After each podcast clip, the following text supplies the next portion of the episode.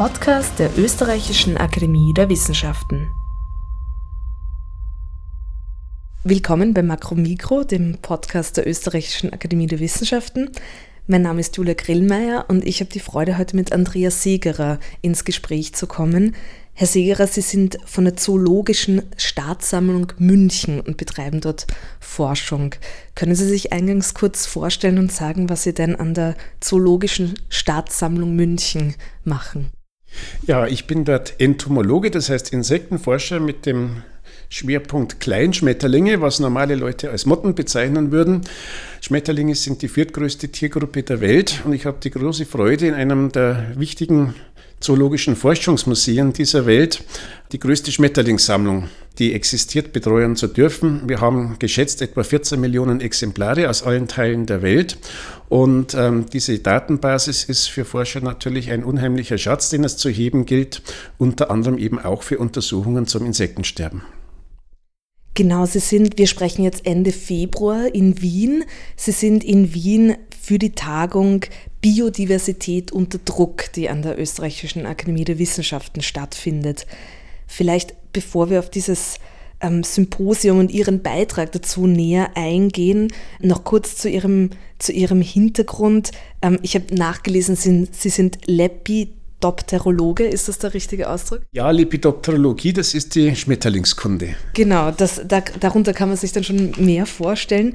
Wie ist denn das als Insektenforscher, Entomologe, da spezialisiert man sich da sehr früh auf so ein Forschungsfeld, weil es einfach so unglaublich viele Insekten gibt? Oder wie kann man sich das vorstellen? Wie wird man sozusagen zum Lepidopterologen? Ja, bei mir ist es sehr speziell, quasi eine Art Geburtsfehler. Das heißt also, ich hatte schon im zarten Alter von fünf Jahren das Bedürfnis, Schmetterlinge hinter unserem Haus zu fangen. Die gab es damals noch in großer Zahl.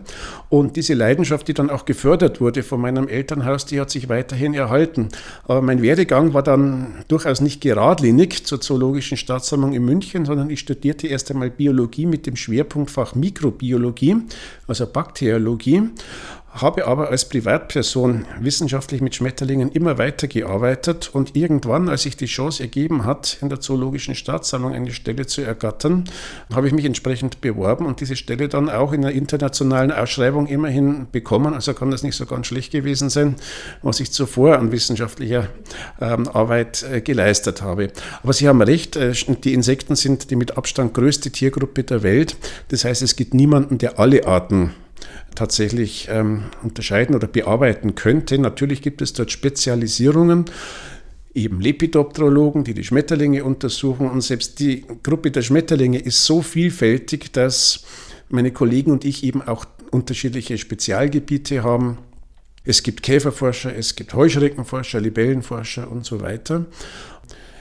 Ja, diese Spezialisierung bringt es mit sich, dass man manchmal durchaus auch ein bisschen einen eingeengten Horizont hat. Es ist also schon auch wichtig, über den Tellerrand zu schauen und äh, festzustellen, wie es denn um andere Insekten bestellt ist wie sie sich in ihrem Bestand entwickeln zum Beispiel. Das ist ja eine der Fragen der Biodiversitätsforschung, ähm, die Entwicklung der Artenvielfalt, der genetischen Vielfalt der Lebensräume. Und das ist einer der Punkte, die mich als Wissenschaftler interessiert und die ich an der Zoologischen Staatssammlung speziell auch für Bayern untersucht habe. Genau, da kommen wir eigentlich schon zum Hauptthema dieser Konferenz, Biodiversität unter Druck. Sie sprechen ja dort auch über das Insektensterben bzw. Aussterben. Können Sie erklären, worauf Sie da dabei fokussieren und wie Sie sich sozusagen diesem Thema nähern, auch im Rahmen der Konferenz, aber auch in, auch in Ihrer sonstigen Forschung?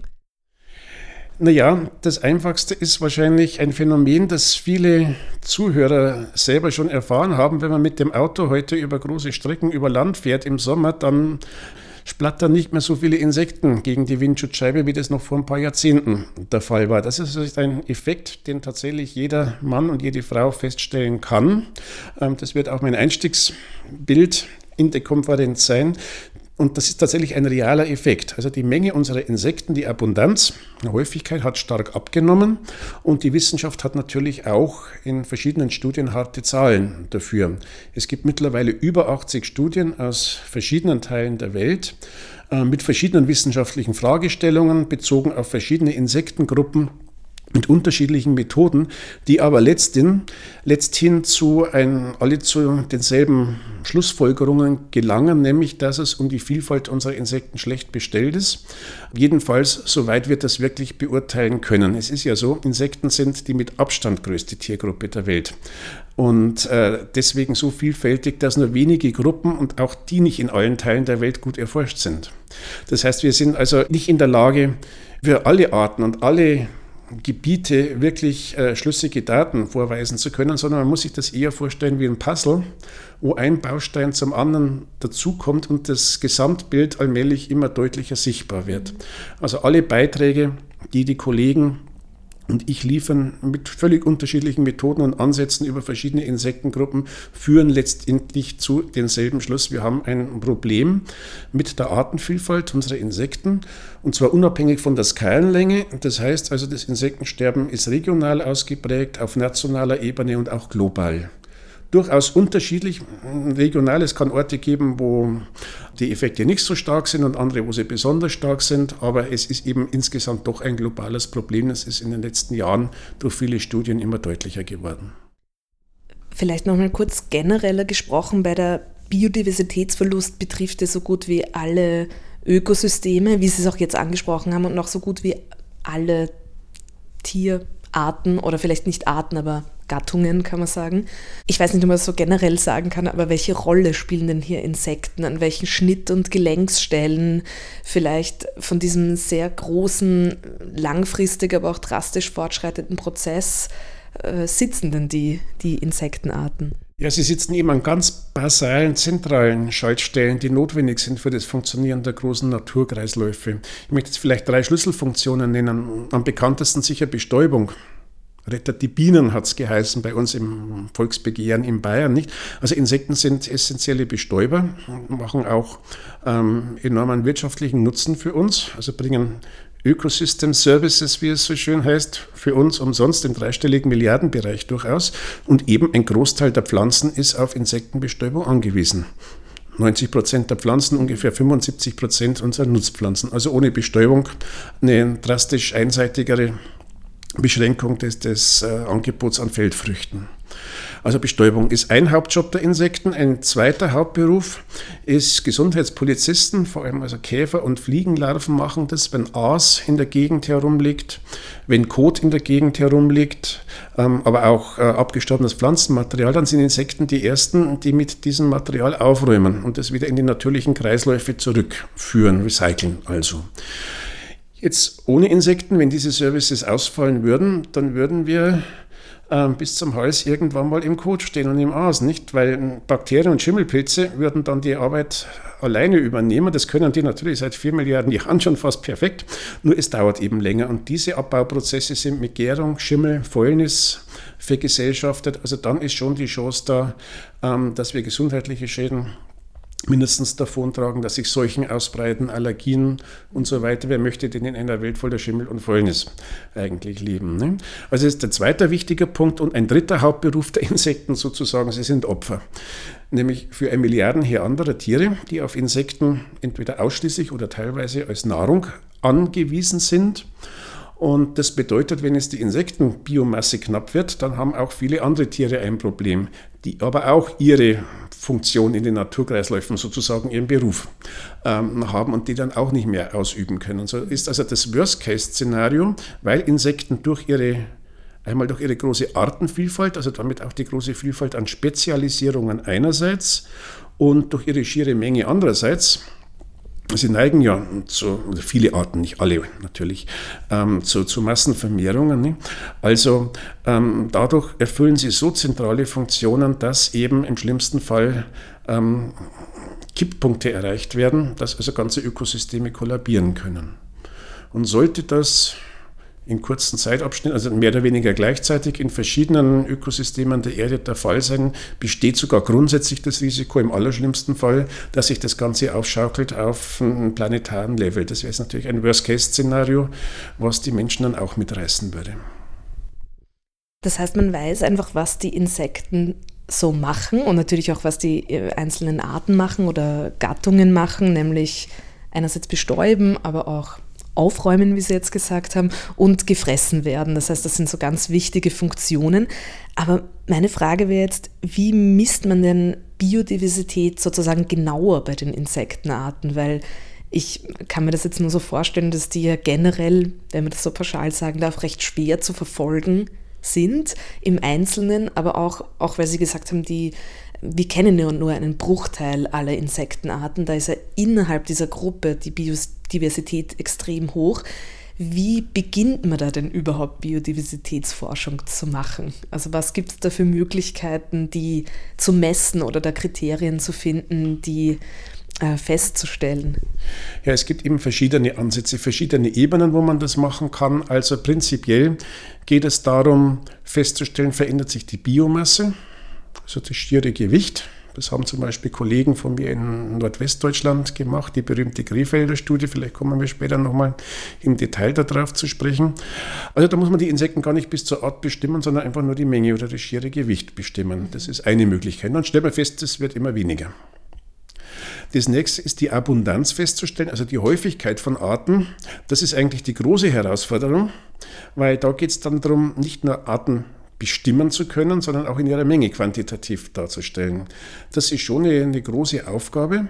Ähm, insgesamt fängt man also diese Insekten mit bestimmten Typen von Fallen, dann kriegt man einen Cocktail unterschiedlichster Arten und müsste den im Prinzip auseinanderglauben und jedes einzelne Tier bis zur Art zu bestimmen. Das ist natürlich sehr mühsam und kann kaum jemand leisten, abgesehen davon, dass es extrem teuer wäre.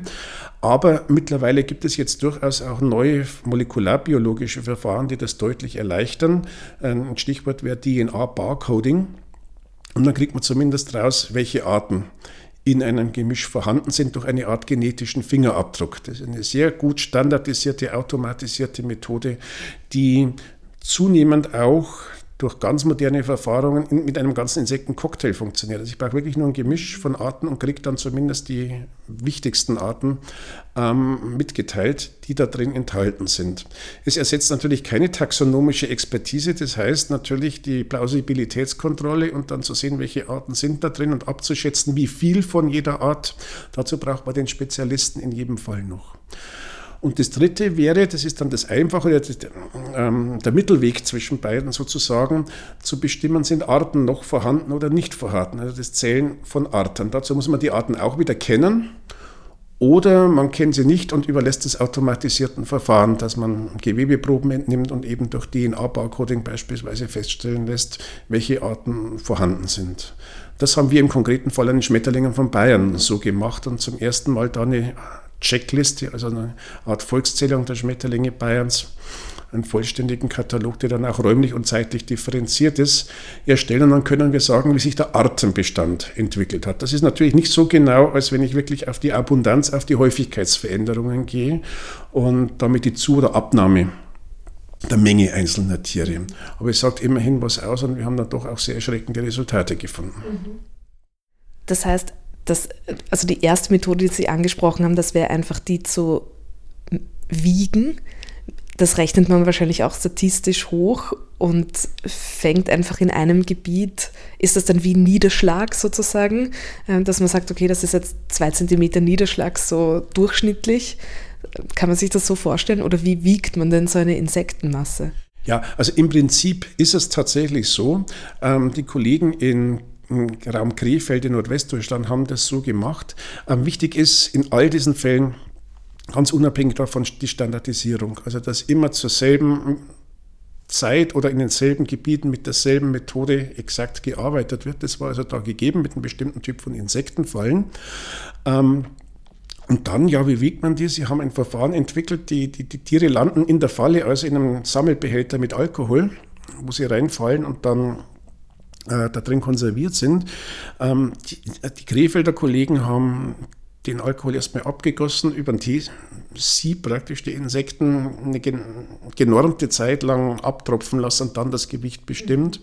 Wir haben sowas mal nicht wirklich ähm, im Detail experimentell nachvollzogen, aber festgestellt, wenn man das Trockengewicht nimmt, also das einfach austrocknen lässt, äh, kriegt man auch ähnliche Resultate. Also das wäre sogar auch möglich. Also wichtig ist, was Sie ganz äh, richtig sagen, dann die statistische Aufbereitung, das mathematische Modell, was dahinter steht. Und ähm, die Krefelder haben ja festgestellt, dass in den von Ihnen untersuchten Gebieten, das waren immerhin über 60 Naturschutzgebiete mit Höchstschutzrang, Natura 2000 Gebiete in Nordrhein-Westfalen hauptsächlich gelegen, dass dort die Biomasse, also das Gewicht in dem Fall, um mehr als 76 Prozent abgenommen hat. Nicht einmal 30 Jahren, in 27 Jahren. Also das war eine Studie, die als Krefeld-Studie dann wirklich Schlagzeilen gemacht hat, obwohl dann hinterher von Kollegen das mathematische Modell durchaus kritisiert worden ist, weil nicht immer am selben Ort zur selben Zeit gefangen wurde. Also die Modellierung ähm, wurde kritisch gesehen, aber die Studie hat dennoch eingeschlagen wie eine Bombe im Herbst 2017, weil es zum ersten Mal wirklich ein, in eine fassbare Zahl diesen dramatischen Rückgang der Artenvielfalt oder in dem Fall der Biomasse gezeigt hat. Und das ist ja das, was Millionen Autofahrer an ihrer Windschutzscheibe auch sind. Ja, also deswegen ist diese Studie so gut angekommen und nun jetzt abgesehen vom Kleinkrieg um die Reinheit des Modells ähm, ist es so, dass es ja noch jede Menge anderer Studien gibt, eben mit anderen Methoden und anderen Fragestellungen, die eben auch diesen Rückgang zeigen. Also die Krefelder haben ohne Zweifel natürlich etwas ganz Reales gemessen. Ja, sehr spannend. Und das natürlich ist genetische Analyse da ein ganz wichtiger Punkt in der Biodiversitätserfassung. Ähm, das DNA-Barcoding, da nimmt man einfach eine ganz bestimmte Teil der Gensequenz einer Insektengattung oder ist das dann überhaupt bei allen Insekten, kann man das sagen, ist eine Gensequenz hergenommen, die dann so wie ein Barcode funktioniert. Das heißt, die ist dann für eine, für eine Insektenart ausschlaggebend, die kann man dadurch wiedererkennen. Und werden so viele Arten neu bestimmt oder wird es vor allem benutzt, um schon bekannte Arten wiederzuerkennen, in zum Beispiel so einem Cocktail, den man dann vor sich hat, wenn man so eine Insektenfalle aufgestellt hat? Ja, also der allererste Schritt ist die Erstellung einer sogenannten Referenzbibliothek, um wirklich ähm, den, den, Link herzustellen zwischen einer DNA-Sequenz und dem Tier selber. Dazu braucht es wieder den Spezialisten, der die Hand dafür ins Feuer legt. Das ist die Art XY. Dann wird eine Gewebeprobe entnommen und, wie Sie richtig sagen, ein bestimmter Teil des Genoms äh, sequenziert. Das ist in dem Fall bei Insekten ein Teil Zyto des Zytochromoxidase-1-Gens, das auf den Mitochondrien den Kraftwerken der Zelle lokalisiert ist, in großer Kopierenzahl in jeder Zelle vorkommt und deswegen relativ ähm, gut äh, erhalten ist, auch noch in älterem Material, sagen wir mal 20, 30 Jahre altem Material noch äh, gut sequenziert werden kann. Und dann ist das wie ein Fingerabdruck oder Barcode, der sagt, naja, das ist eine Packung Milch oder das ist eine Banane in der Supermarktkasse. Das ist also die Gensequenz, die tatsächlich Aufschluss gibt über die Artzugehörigkeit. Das hat man empirisch herausgefunden, schon vor langer Zeit, als die Methode ins Leben gerufen wurde. Und ähm, sie funktioniert hervorragend, um auf Artebene eben differenzieren zu können, das heißt einzelne Arten auflösen zu können. Für Gattungen funktioniert das schon nicht mehr so gut, weil da die genetische Information dann einfach nicht mehr ausreichend ist oder zu variabel ist. Und für größere ähm, systematische Forschung, also für Phylogenie, das heißt wirklich Verwandtschaftsanalysen, da taugt diese Methode dann nicht mehr, dann extrem bedingt. Dann muss man wirklich äh, zu anderen Methoden greifen, mehr Gene, andere Gene sequenzieren, ähm, die auch unterschiedliche äh, Evolutionsraten haben, sodass man also tiefer in die Verwandtschaft zurückgehen kann. Aber beim DNA-Barcoding, da ist ja Sinn und Zweck, einzelne Arten bestimmen zu können. Und die Erstellung eines Referenzkatalogs, das war in der Tat eine, äh, eines unserer Forschungsprojekte seit 2009 für die Fauna von Bayern. Also das Ziel war, sämtliche Tierarten von Bayern, über den Daumen gepeilt 35.000, genetisch zu erfassen die Arten zu bestimmen und den zugehörigen Referenzkatalog zu machen.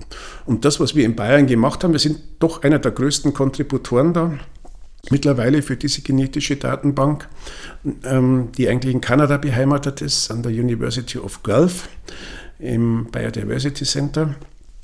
Ja, sobald diese Kataloge erstellt sind von uns, von vielen Kollegen, kommt natürlich sehr viel Information zusammen aus allen Teilen der Welt. Und dann wird es jetzt immer einfacher, ein wirklich unbekanntes Tier mit einer Gewebeprobe tatsächlich bis zur Art bestimmen zu können. Dazu muss man jetzt kein Taxonom mehr sein. Das sehen manche Kollegen, ich auch durchaus kritisch. Nicht, weil es ähm, letztendlich äh, zu der Frage spürt, brauchen wir noch dieses, dieses Spezialistentum eigentlich, wenn man jetzt mit paar einfachen Handgriffen Bein ausreißen eines Insektions zur Art kommen kann. Ähm, das ist auch eine Frage, die durchaus kontrovers diskutiert wird in Wissenschaftskreisen. Ähm, ich bin schon der Meinung, dass es ohne Spezialisten nicht geht, weil die Erfahrungswerte und ähm, die Fragestellungen, die man dann bearbeiten möchte, dazu bedarf es einfach auch äh, Spezialwissen. Also die Spezies der Taxonomen wird deswegen vermutlich nicht aussterben. Ja, genau, wie Sie jetzt ja auch an diesem Beispiel gezeigt haben, ist ja auch, dass auch die Genetik ist ja basiert ja auch auf Entscheidungen. Das heißt, dass, wenn man sich das oft, und ich muss sagen, ich bin da auch nicht ausgenommen, als Laie stellt man sich hier da manchmal vor, auch weil es Barcode heißt, das ist jetzt ein total wie sagt man, objektives Mittel, ähm, das festzustellen, was ja in gewisser Weise auch stimmt, weil es eine Gensequenz ist. Aber andererseits haben natürlich Menschen entschieden, welches Gen sie sich da genau anschauen, welches da repräsentativ ist. Und ähm, natürlich bestimmen noch immer Menschen die Arten, wo dann der Referenztyp äh, dahinter steht. Und da braucht man ja wahrscheinlich dann auch langfristig und damit es auch der Biodiversitätsforschung zuträglich ist, wie Sie auch vorher gesagt haben, so ein bisschen ein Blick über den Tellerrand und vielleicht ein eher ökosystemisches Verständnis dann auch von dem, wie diese Arten sich auch vielleicht zu anderen verhalten und äh, welche Nische sie besetzen etc. Ja, genau, aber die Basis ist natürlich erst einmal das Feststellen der Arten, wo sie überhaupt vorkommen, welche Arten in welcher Menge wo sind, das ist einfach die basale Information für Fragestellungen, wie Sie jetzt angesprochen haben, ökosystemare Fragestellungen, aber auch zum Beispiel naturschutzrelevante Fragestellungen. Wie entwickeln sich Bestände einer Art in bestimmten Gebieten? Müssen sie auf die rote Liste? Bedarf es bestimmter Maßnahmen, um sie zu erhalten? Wenn man sie denn erhalten möchte. Ähm, so etwas. Also da ist schon die Alpha-Taxonomie, also das Bestimmen von Arten, liefert schon die basale Information für weitergehende Forschungen. Gerade das DNA-Baucoding, das möchte ich vielleicht nochmal unterstreichen, das ist wirklich absolut objektiv und wir haben tatsächlich viele Fälle, wo der Spezialist durch rein morphologische Inaugenscheinnahme des Tieres zu einer ganz anderen Art gekommen wäre. Aber in 999 von 1000 Fällen hat dann doch der DNA-Barcode recht gehabt bei näherer Nachprüfung. Es ist tatsächlich viel objektiver als die irgendwo subjektive Beurteilung von irgendwelchen Formen oder Längenverhältnissen oder Ähnlichem unter Mikroskop. Ähm, da kann sich der Mensch viel leichter irren als die DNA-Sequenz. Mhm. Da ist vielleicht auch, sind da auch die Insekten sozusagen nochmal ein Spezialfall, die, wie Sie auch schon gesagt haben, so extrem divers sind. Das heißt, da kann, das kann man vielleicht mit freiem Auge gar nicht mehr sehen, was dann doch eine Art unterscheidet und vielleicht dann spezielle Symbiosen und so weiter, wo sich die dann, dann doch unterscheiden. Ja, ganz genau so ist es. Also um aus meinem Spezialgebiet zu plaudern, es ist tatsächlich so, dass die Hälfte, mindestens die Hälfte aller Schmetterlingsarten Doppelgänger haben. Das heißt, die kann dann auch der Spezialist, auch ich nicht äh, nach äußeren Merkmalen bestimmen. Also muss man dann zu mikroskopischen Untersuchungen greifen, die Tiere eventuell sezieren oder eben genetischen Fingerabdruck machen oder beides. Ja, wie Sie jetzt schon gesagt haben, ist diese Erfassung so generell, was ist denn da, schon ein sehr wichtiger erster Schritt zu Naturschutz und Biodiversitätserhaltung. Welche Rolle spielen, spielt denn das Citizen Science oder überhaupt das Einbeziehen von nicht voll professionellen WissenschaftlerInnen in konkret jetzt bei den, bei den Insekten. Also ich höre das immer wieder in Bezug auf die Botanik und vor allem auf die Pilze, die jetzt wieder irgendwie in Mode kommen, dass da sich viele Leute beteiligen und auch in Datenbanken einspeisen. Wie ist denn das da bei den Insekten? Ähm, ja, es gibt auch solche Ansätze natürlich.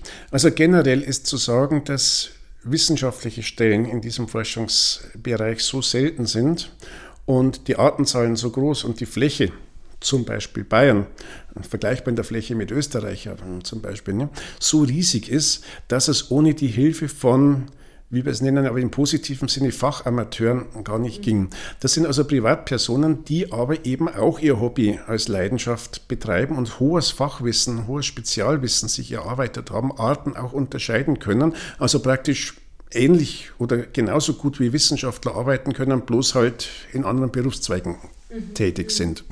Und diese Leute, wenn man das als Citizen Science schon definiert, die sind natürlich unentbehrlich und ein wahrer Goldschatz. Äh, in Bayern hatten wir das große Glück, für unsere Checkliste der Schmetterlinge auf wirklich ganz viele Privatpersonen zurückgreifen zu können, die man aber wirklich als Spezialisten bezeichnen muss. Also das ist jetzt nicht so einfach, weil Insekten eben doch so schwer zu bestimmen sind, die meisten jedenfalls, ähm, dass man ohne grundlegende Kenntnisse einfach irgendwelche Arten bestimmen kann, dann wird es dann schon schwierig und das ist dann ein, ein Punkt, wo ich ehrlicherweise Citizen Science ein bisschen kritisch sehe. Also wenn die gesamte Bevölkerung in irgendein Projekt einbezogen werden kann, wo es um Gruppen geht, die man eigentlich ohne Spezialwissen nicht sicher bestimmen kann. Das hängt dann von der Fragestellung ab. Also ich bin diesem Citizen Science Gedanken durchaus aufgeschlossen, nicht, dass Sie mich jetzt da missverstehen. Ähm, ich halte es vor allen Dingen auch wichtig, dass die Bevölkerung mit einbezogen wird, weil das auch die Akzeptanz dessen, was wir erforschen und auch die, die, das Verständnis der Veränderungen in der Umwelt, auch der Gefahren, die mit Insektensterben und so weiter verknüpft sind, das steigert sich natürlich dadurch, je mehr Personen mit einbezogen werden. Also das sehe ich durchaus positiv, aber wenn es dann wirklich um kritische Fragestellungen geht, wo kommt eine Art vor, dann ist man doch auf Spezialwissen angewiesen. Das ist äh, nicht anders machbar, weil Insekten einfach ähm, zum Teil so ähnlich sind und es doch große Erfahrung bedarf, dann wirklich zu glaubhaften Bestimmungen zu kommen. Macht absolut Sinn. Genau, ich wollte noch gerne auf das Volksbegehren Artenvielfalt kommen, das, wo Sie ja Mitinitiator waren in Bayern. Untertitel Rette die Bienen, wie Sie schon angesprochen haben. Können Sie davon ein bisschen mehr erzählen und vielleicht auch davon ausgehend so ein bisschen über Maßnahmen auch sprechen, die Sie da ja auch konkret vorgeschlagen haben, was man denn tun kann gegen das Insektensterben? Ja, also ich muss erstmal korrigieren, ich war keiner der Initiatoren des Volksbegehrens, sondern lediglich einer der beratenden Wissenschaftler. Ausgegangen ist dieses Volksbegehren von der Ökologisch-Demokratischen Partei, also einer Umweltpartei ähm, in Bayern, die sich zusammengesetzt haben und einen Maßnahmenkatalog erarbeitet haben mit dem Ziel, das bayerische Naturschutzgesetz an einigen entscheidenden Punkten zu verändern. Ähm, dazu muss man jetzt äh, vielleicht erklärend vorausschicken, dass äh, die Sache mit Volksbegehren in Deutschland natürlich sehr strikt äh, geregelt ist und man auf Landesebene nur bestimmte Maßnahmen umsetzen kann, wenn das Volksbegehren denn erfolgreich wird. Nicht alles, was wünschenswert wäre, um die Artenvielfalt wirklich effektiv erhalten zu können. Ja, es gibt also strikte Vorgaben, zum Beispiel darf nur ein einziges Gesetz in Angriff genommen werden. Das war eben in dem Fall das Naturschutzgesetz, weil das am effektivsten ähm, greift. Dann darf die politische Deutungshoheit nicht ähm, ähm, beschnitten werden und auch nicht der Geldbeutel des Staates belastet werden. Also das Volksbegehren darf nichts ähm, den Staat nicht mehr kosten. Es darf gerne zu Verbesserungen führen, aber ähm, ohne dass Mehrkosten entstehen. Also das sind gewisse Einschränkungen gewesen. Die ÖDP hat also so einen Maßnahmenkatalog erarbeitet und ging dann zu Wissenschaftlern, unter anderem zu mir, um erstmal auszuloten, wie denn die Resonanz der Wissenschaft auf so ein Volksbegehren wäre. Und dann gab ich zur Antwort und viele andere Kollegen auch, äh, ja, und da rennt ja bei uns natürlich offene Türen ein. Weil wir wissen ja, wir haben Artensterben, auch die Haupttreiber sind durchaus identifiziert. Ähm, äh, es wäre also schon wichtig, dass sowas mal in Angriff genommen wird, weil die Politik von sich aus offenbar nicht ähm, sich befleißigt fühlt, ähm, aktiv zu werden. Das hat einen spannenden Hintergrund. Also aus meiner Schmetterlingsforschung kann ich Ihnen berichten, es gibt einen Artikel aus dem Jahr 1885, wo Schmetterlingsforscher aus meiner Heimatstadt Regensburg schon festgestellt haben, die Schmetterlinge werden weniger. Sie haben die Gründe dafür erkannt und jetzt in moderne Sprache übersetzt, ist es die zunehmende Industrialisierung der Landwirtschaft, der Flächenfraß und äh, die Flurbereinigung, also die Ausräumung der Landschaft, die dazu führt. Das wurde also schon Mitte des, 8, des 19. Jahrhunderts kritisiert und dann beschwert sich ein Lepidopterologe, dass alle mündlichen beschriftlichen Auslassungen über die großen allgemeinen Nachteile dieser Entwicklung Meinung bei den Behörden kein Gehör finden. Und das ist ein gewisser Satz von, ein, ein Satz von gewisser zeitloser Tragik, irgendwie so. Ähm, und genau deswegen hat es wirklich eines Volksbegehrens bedurft und habe mich dann auch mal, als mich der Schalk geritten hat, dazu veranlasst, am runden Tisch in Gegenwart von Politikern und Stakeholdern schon zu sagen, ähm, dass eigentlich die Wissenschaft tatsächlich jetzt 130 Jahre auf dieses Volksbegehren gewartet hat, weil so lange hat es gedauert, bis er uns zuhört. Mhm. Und jetzt hört er uns zu, weil das war das erfolgreichste bayerische Volksbegehren aller Zeiten mit fast zwei Millionen Unterschriften. Das war ein großer Erfolg. Und nun ja, also wir haben natürlich äh, von wissenschaftlicher Seite das durchaus unterstützt. Auch die Max-Planck-Gesellschaft hat sich eingeschaltet und hat die Maßnahmen befürwortet. Also von wissenschaftlicher Seite kam große Unterstützung. Und jetzt haben Sie mich gefragt, was ähm, im Einzelnen geändert wird. Also im Wesentlichen ähm, geht es darum, jetzt allgemein beim Insektensterben, ähm, den Eintrag von schädlichen Chemikalien zu reduzieren. Das sind natürlich äh, Insektengifte, Pestizide, Insektizide auf der einen Seite, aber auch düngewirksame Stoffe sogenannte reaktive Stickstoffverbindungen, die sowohl oder hauptsächlich in der Landwirtschaft entstehen, durch Ausdünstungen von Gülle, Ammoniak, beispielsweise durch Kunstdünger und zu ungefähr einem Drittel aus Autoabgasen und Industrieabgasen entstehen. Und die vertriften durch das ganze Land und verändern also die Lebensgemeinschaften zum Nachteil, führen zur Vereinheitlichung und zum Artensterben. Und also solche Dinge sind zum Beispiel EU-Recht, die man im Rahmen des Volksbegehrens gar nicht ändern könnte. Aber ähm, eine der zentralen Forderungen war, den Anteil der Biolandwirtschaft von jetzt 10 auf 30 Prozent im Jahr 2030 anzuheben. Österreich ist uns ja da schon deutlich voraus. Ähm, mit dem Anteil an Ökolandbau und damit, das würde automatisch eine Reduzierung von, von Düngereintrag und von, von Pestiziden natürlich bedeuten. Also auf dem indirekten Weg mhm. kommt es zu Verbesserungen. Dann war eine zweite zentrale Forderung, dass Uferrandstreifen geschaffen werden, also dass eben bis fünf Meter Abstand zu den Gewässern hier nicht mehr gedüngt und gespritzt werden kann, sondern da einfach Randstreifen stehen bleiben. Das war bisher in Bayern als einer der wenigen deutschen Bundesländer nicht Vorschrift gewesen. Jetzt ist es Vorschrift durch die Umsetzung des Volksbegehrens. Und auch das führt natürlich dazu, dass der Eintrag von Schadstoffen in die Gewässer reduziert ist. Ähm, ein weiterer wichtiger Punkt ist, dass Maßnahmen getroffen werden sollen, um Biotope wieder zu vernetzen. Dazu muss man jetzt erklären, dass auch wieder einer der vielen Treiber des Insektensterbens die sogenannte Fragmentierung oder Verinselung von Biotopen ist. Das heißt, artenreiche Lebensgemeinschaften heute meistens in Schutzgebieten, sind auf sehr kleine Restbiotope beschränkt, die sozusagen in einem Ozean von Agrarwüste und Betonwüste isoliert sind. Und somit ist der Genfluss zu benachbarten ähm, ähm, Lebensinseln sozusagen äh, unterbrochen oder sehr stark reduziert, sodass es dann zu genetischen Effekten wie ähm, Verlust von Allelen zum äh, zur Generosion sozusagen und bis hin zum Zusammenbruch ganzer Populationen durch Inzucht kommen kann. Vor allem die Allerweltsarten sind da sehr anfällig dagegen. Und jetzt durch Vernetzung von Biotopen sollen eben wieder Trittsteine, zum Beispiel Heckenreihen, Straßenränder, die nicht mehr gemäht werden und ähnliches, ähm, wieder für eine bessere Vernetzung der Biotope und damit verbesserten Genaustausch und Genfluss sorgen. Das sind also unter anderem wichtige Punkte im Volksbegehren. Auch die Lichtverschmutzung soll reduziert werden, sind Maßnahmen dagegen vorgeschlagen. Das ist auch ein wichtiger Punkt den ich aber jetzt ganz ehrlich gesagt, das muss ich auch morgen auf der Tagung so eingestehen, nicht wirklich einschätzen kann, wie schlimm jetzt Lichtverschmutzung tatsächlich sich auf das Artensterben auswirkt, in Relation beispielsweise zum Eintrag von giftigen Stoffen in die Umwelt, Stickstoff. Ähm, Pestiziden und diesen ganzen Landschaftsveränderungen, die einfach zu einer Homogenisierung der Landschaft führen. Das sind natürlich die unbestritten die Haupttreiber. Mhm. Und dann gibt es eben noch andere Faktoren. Lichtverschmutzung gehört dazu.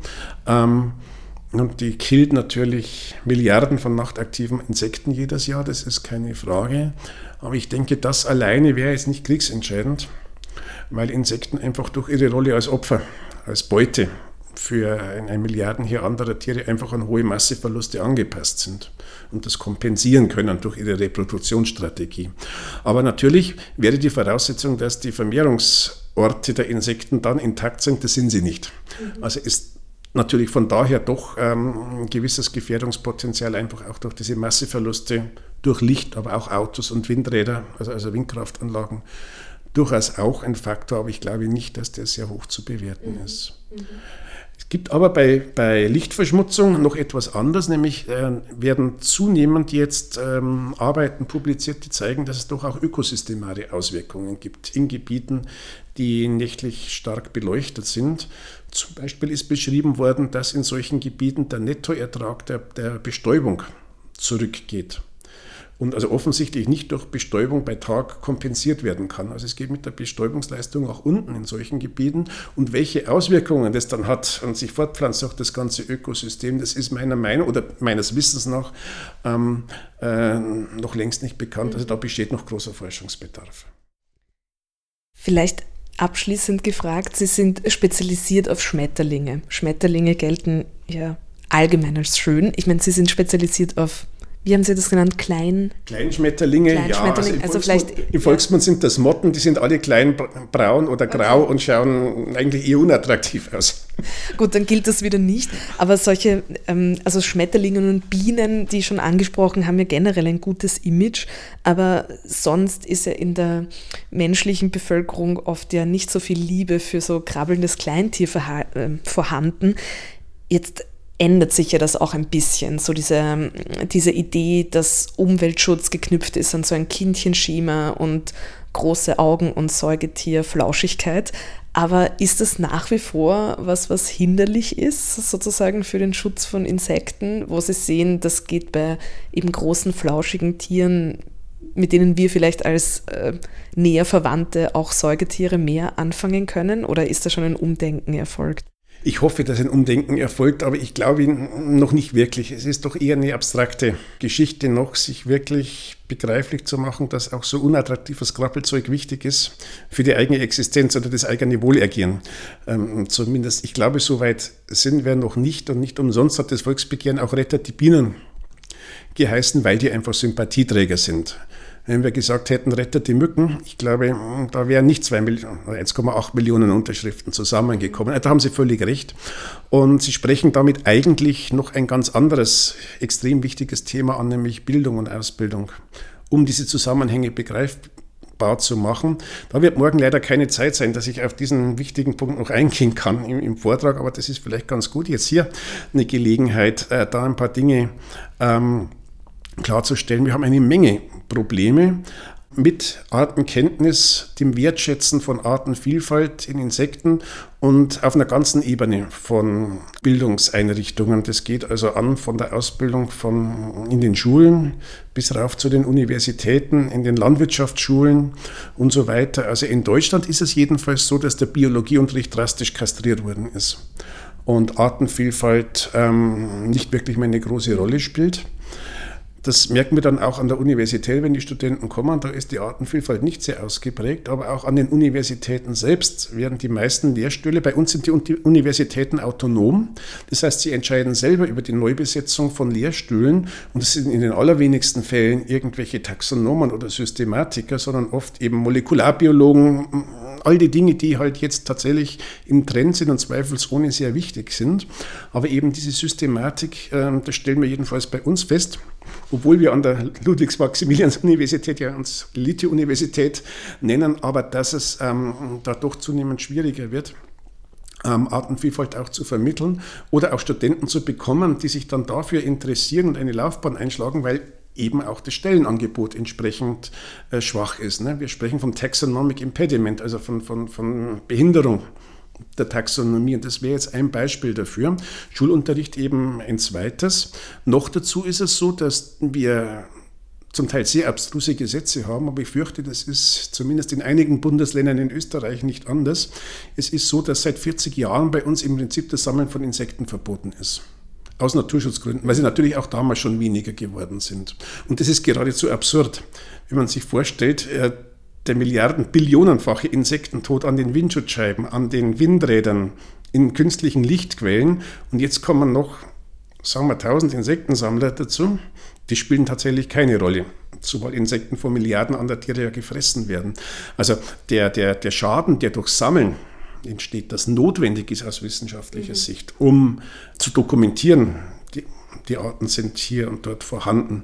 Und um einfach das Material sicherzustellen für künftige Forschergenerationen. Also der Erkenntnisgewinn, der aus dem notwendigen Sammeln ähm, entsteht, übersteigt ähm, den Verlust an Biomasse um viele Größenordnungen. So, jetzt haben wir aber diese Gesetze, das führt jetzt dazu, dass man, also selbst ich, das muss man sich auf der Zunge zergehen lassen, als bayerischer Staatsbeamter oder Landesbeamter, ähm, um Ausnahmegenehmigungen ansuchen muss, die, obwohl mir mein Dienstherr der Freistaat Bayern ja mich beauftragt hat, Insekten zu erforschen und deswegen auch sammeln zu müssen.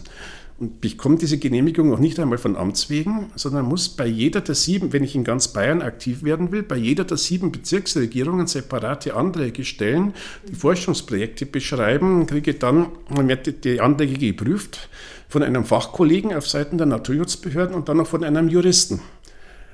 Also sind schon drei Akademiker damit beschäftigt, ich und die beiden anderen auf Seiten des Naturschutzes, das Ganze auf die Wege zu bringen. Das kostet unheimlich viel Zeit und Geld und bringt überhaupt nichts, weil die Ursachen des Insektensterbens ja ganz woanders liegen. Und ähm, das ist wirklich absurd und führt jetzt eben dazu, dass wir ein Sterben von Spezialisten auch haben. Sterben in Anführungszeichen. Nämlich genau von den, den, den Leuten aus der Bevölkerung, den Privatleuten, den Privatsammlern, die zunehmend abgeschreckt werden und keine Lust mehr haben und ihr Hobby an den Nagel hängen. Und äh, diese äh, juristischen Behinderungen werden eher mehr, tendenziell mehr, ähm, auch auf globaler Ebene, als dass sie abnehmen würden. Mhm. Es, ein, es sind schon ganze Forschungsprojekte bei uns an der Zoologischen Staatssammlung gescheitert, zum Beispiel an juristischen Vorgaben aus Indonesien. Und ich kenne Kollegen, aus Österreich, aus Tschechien, die schon thailändische Gefängnisse von innen gesehen haben, weil sie als Sammler tatsächlich oder nach Meinung der Behörden nicht die erforderlichen Genehmigungen hatten. Also das passiert alles mit sehr hm, großer Gründlichkeit und dann schaut man sich die Satellitenaufnahmen an, wo ganz Indonesien nicht mehr erkennbar ist vor lauter Rauchwolken, wo die Regenwälder niedergebrannt werden oder Brasilien ähm, oder Thailand. Ähm, und da sieht man dieses Missverhältnis. Die Zerstörung von Lebensräumen ist legalisiert oder wird toleriert und wissenschaftliche Forschung eigentlich behindert. Mhm. Und ich möchte jetzt nicht so weit gehen und Verschwörungstheorien entwickeln, aber es ist natürlich schon so, dass auf diese Weise das notwendige Wissen, auch für Naturschutz, ähm, ähm, die Sammlung von notwendigem Wissen damit schon beeinträchtigt wird. Nicht? Während die Kräfte die die Natur auf, auf großflächiger Skala verändern, zum Nachteil vieler Arten, die werden von den Gesetzen eigentlich nicht erfasst oder nur sehr, sehr unzureichend erfasst. Das ist auch eines der vielen Probleme, mhm. die wir haben, aber nicht nur in Deutschland, sondern eben auch in vielen anderen Ländern. Ja, diesen Aspekt hatte ich wirklich gar nicht am Schirm. Aber vielleicht, um noch auf, äh, auf einer hoffnungsvollen Note zu enden, was macht man denn an Institutionen wie zum Beispiel der Zoologischen Staatssammlung München, um dann doch Lust drauf zu machen, sich Insekten, die vielleicht nicht schön und nützlich und glitzernd sind, sondern eben auch den kleinen braunen Motten, sich äh, dafür zu interessieren oder eine gewisse Aufmerksamkeit zu entwickeln? Ja, wir sind sehr offen für Volontäre, für Leute, die also eine gewisse Grundbereitschaft, natürlich Grundinteresse für die Sache mitbringen, ähm, denen die elementaren Dinge beizubringen, die auch auszubilden und weiterzubilden. Und wir haben an der Zoologischen Staatssammlung einen angeschlossenen entomologischen Verein. Das ist die Münchner Entomologische Gesellschaft, deren Präsident ich auch bin. Ähm, dieser Verein hat 400, über 400 Mitglieder mittlerweile weltweit. Und innerhalb der Münchner Entomologischen Gesellschaften veranstalten wir natürlich ähm, Ausbildungsabende, Bestimmungsabende, viele andere Aktivitäten, um die Leute zu binden. Und ihr Interesse ihr Wissen auch zu vermehren, ihr Interesse zu steigern. Und das ist eigentlich das Potenzial, aus dem wir schon bisher schöpfen konnten. Und ich bin doch sehr stolz darauf, jetzt sagen zu können, dass die MEG, die Münchner Entomologische Gesellschaft, ein immer noch wachsender Verein ist. Das ist für einen naturwissenschaftlichen Verein bei uns nicht mehr selbstverständlich. Auch ich muss feststellen, in der MEG ist das Durchschnittsalter schon bei 59 Jahren angekommen, aber immerhin der Verein wächst noch. Und ähm, das macht doch gewisse Hoffnung und Mut für die Zukunft. Wunderbar, vielen, vielen Dank. Sehr gerne, es hat mich sehr gefreut, das Gespräch. Das war Makromikro, Podcast der Österreichischen Akademie der Wissenschaften. Diesmal im Gespräch mit Andreas Segerer, Insektenforscher an der Zoologischen Staatssammlung in München. Andreas Segerer war für die Tagung Biodiversität unter Druck in Wien. Biodiversity, a Scientific and Societal Challenge. Diese internationale Konferenz fand am 28. Februar von der ÖRW organisiert im großen Festsaal der Universität Wien statt. Alle Informationen sowie alle Ausgaben von Makromikro finden Sie unter oerw.ac.at slash podcasts. Makromikro ist außerdem auf allen Plattformen zu finden, auf denen Sie Podcasts hören und abonnieren können. Wir freuen uns, wenn Sie Makromikro abonnieren und uns Feedback hinterlassen. Julia Grillmeier sagt herzlichen Dank fürs Zuhören und auf Wiederhören.